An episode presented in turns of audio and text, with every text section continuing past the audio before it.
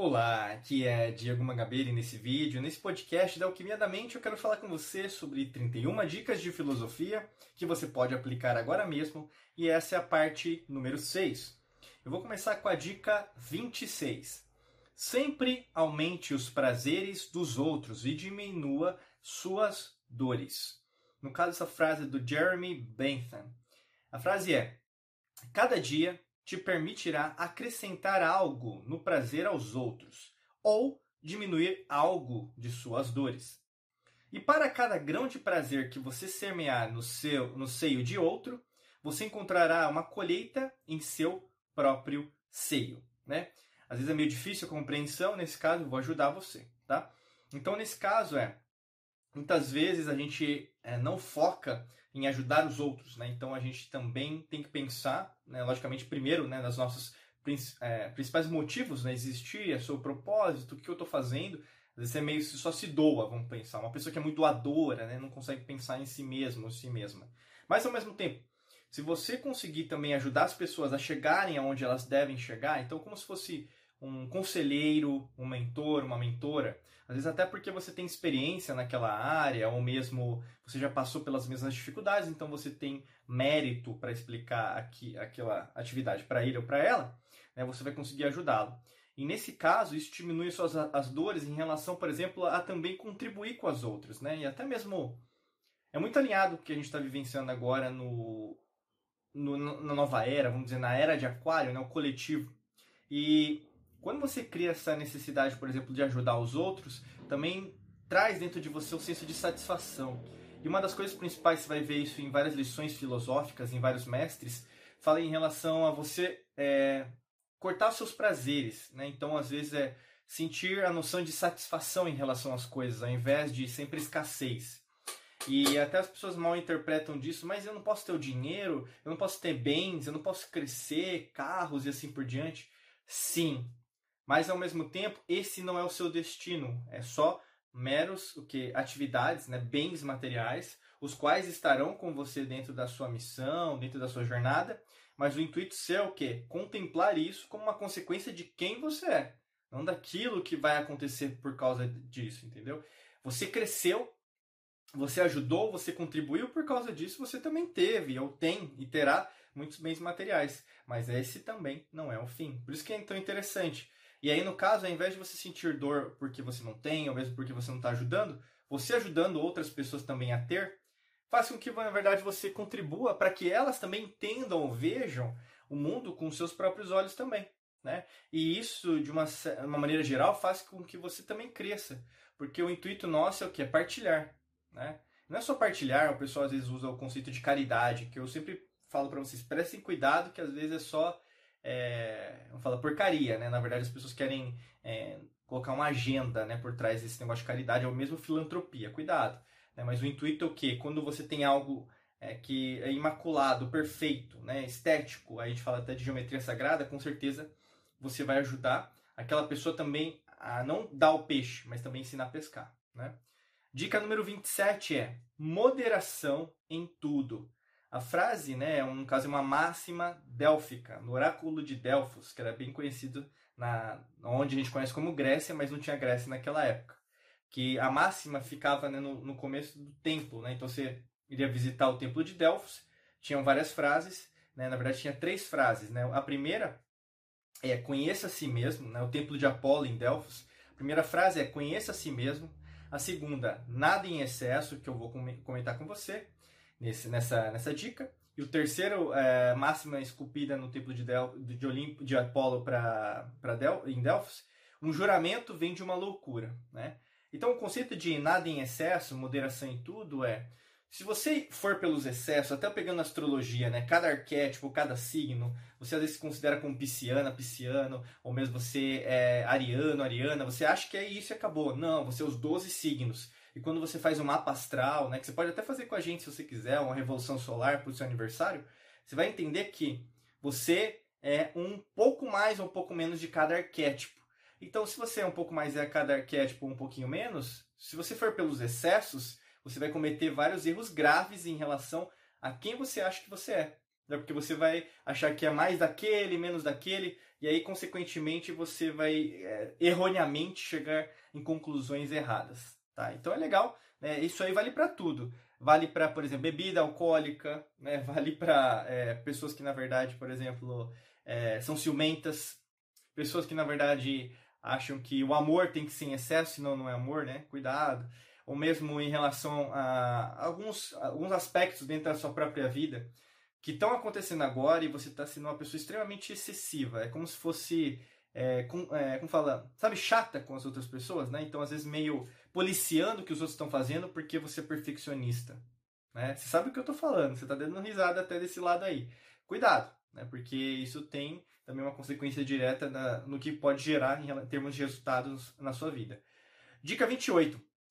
Faça do conhecimento o seu amigo. Uma frase aqui do Baltazar Gracian.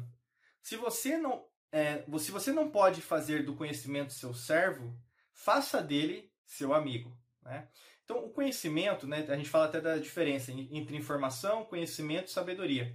Conhecimento é isso aqui, por exemplo, que está aqui ah, ao meu redor, né, livros, cursos, treinamentos, mentorias. Então, compre sim, é, invista. Ah, Diego, mas eu não tenho dinheiro. Ah, vá no sebo, compra um livro mais barato, né? É, começa assim, baixando às vezes, é, você vai baixar às vezes em PDF, depois você vai comprar é, o livro físico. Ah, Diego, precisa ser físico, pode ser digital. O que eu sempre falo, meu amigo, minha amiga, tenha livros, tá? É, se você gosta de consumir digital, pô, consuma, mas conhecimento é isso aí. Conhecimento você tem que transformar em seu amigo. Porque esse conhecimento, quando ele é seu amigo, na verdade ele te ajuda a construir uma, uma, uma base e construir uma base sólida faz com que você cresça todas as áreas da sua vida de forma sólida, ao invés de o quê? Fica balançando ao menor sinal de, por exemplo, uma dificuldade, que acontece muito com as pessoas. Dá um menor sinal assim, sabe, alguma coisa, às vezes uma crise econômica, às vezes é um governo que na verdade é instável e não tem competência, né, para gerir uma nação. E o que, que acontece na maior parte das vezes, né? Se você não tiver uma reserva de emergência, não saber sobre investimentos, né? Que é qualquer tipo de conhecimento, aqui não tem a ver só com espiritualidade, alquimia da mente, o mesmo esoterismo, ocultismo, né? Ou mesmo até sobre astrologia.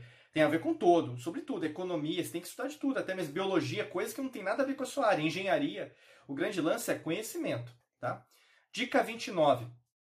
Querer menos. E a frase de Epicuro é: quem não se satisfaz com pouco não se satisfaz com nada. E aqui, novamente, vão, vão, é, vou reaver várias, uh, vários pontos que eu já trouxe até durante essa série né, de, de dicas de filosofia.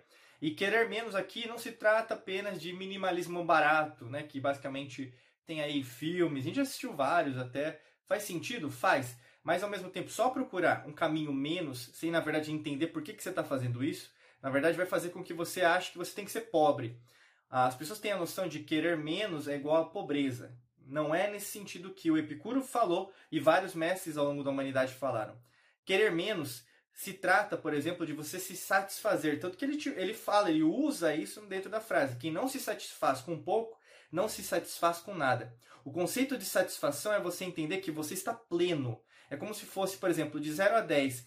Você poderia dizer que você é feliz mesmo tendo é o salário que você tem, os bônus que você tem, o décimo terceiro, mesmo se você trabalha por conta, o, o dinheiro que você ganha por mês.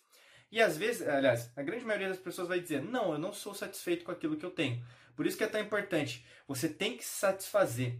E se você não se satisfazer, você vai sofrer. A maior, pessoa, a maior parte das pessoas que não se satisfaz vive o quê? Uma vida de miséria, de pobreza, porque acha que viver na miséria é, é bom, entendeu? Não é nesse sentido que ele está falando. Você tem que ter posse sim, ser rica, rico, próspero, ajudar outras pessoas, porque você pode pagar um plano de saúde, às vezes, para uma pessoa da sua família. Sim. Mas ao mesmo tempo é o que? Se satisfazer, porque se você não se satisfazer, você vai ter problemas. Dica 30. Não culpe os outros por seus infortúnios. A frase aqui no caso de Epiteto é: os sinais de quem está progredindo são ele não culpa ninguém, não elogia ninguém, não reclama de ninguém, não acusa ninguém. Olha que interessante. Vou até repetir que eu acho bem legal. Ele não culpa ninguém, não elogia ninguém, não reclama de ninguém, não acusa ninguém. Né? Isso são sinais de que está progredindo, né, segundo Epiteto. E faz sentido, porque quando você está é, agindo né, através do campo quântico, da fonte, da forma que se for chamar, Deus, Buda, Krishna lá, grande arquiteto do mundo, Jeová, Javé, é, sei lá, é, o, às vezes um, uma deidade né, hinduísta, não sei. Mas imagina que, na verdade, quando você se eleva em níveis de consciência, você não vai ficar colocando a culpa de ninguém.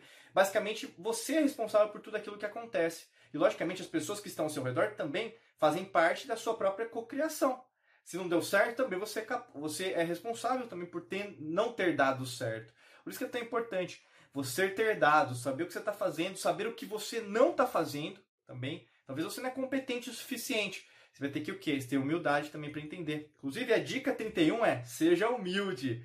E é uma frase de Lao Tse que é: realize, mas não se gabe. Realize sem ostentação. Realize sem arrogância.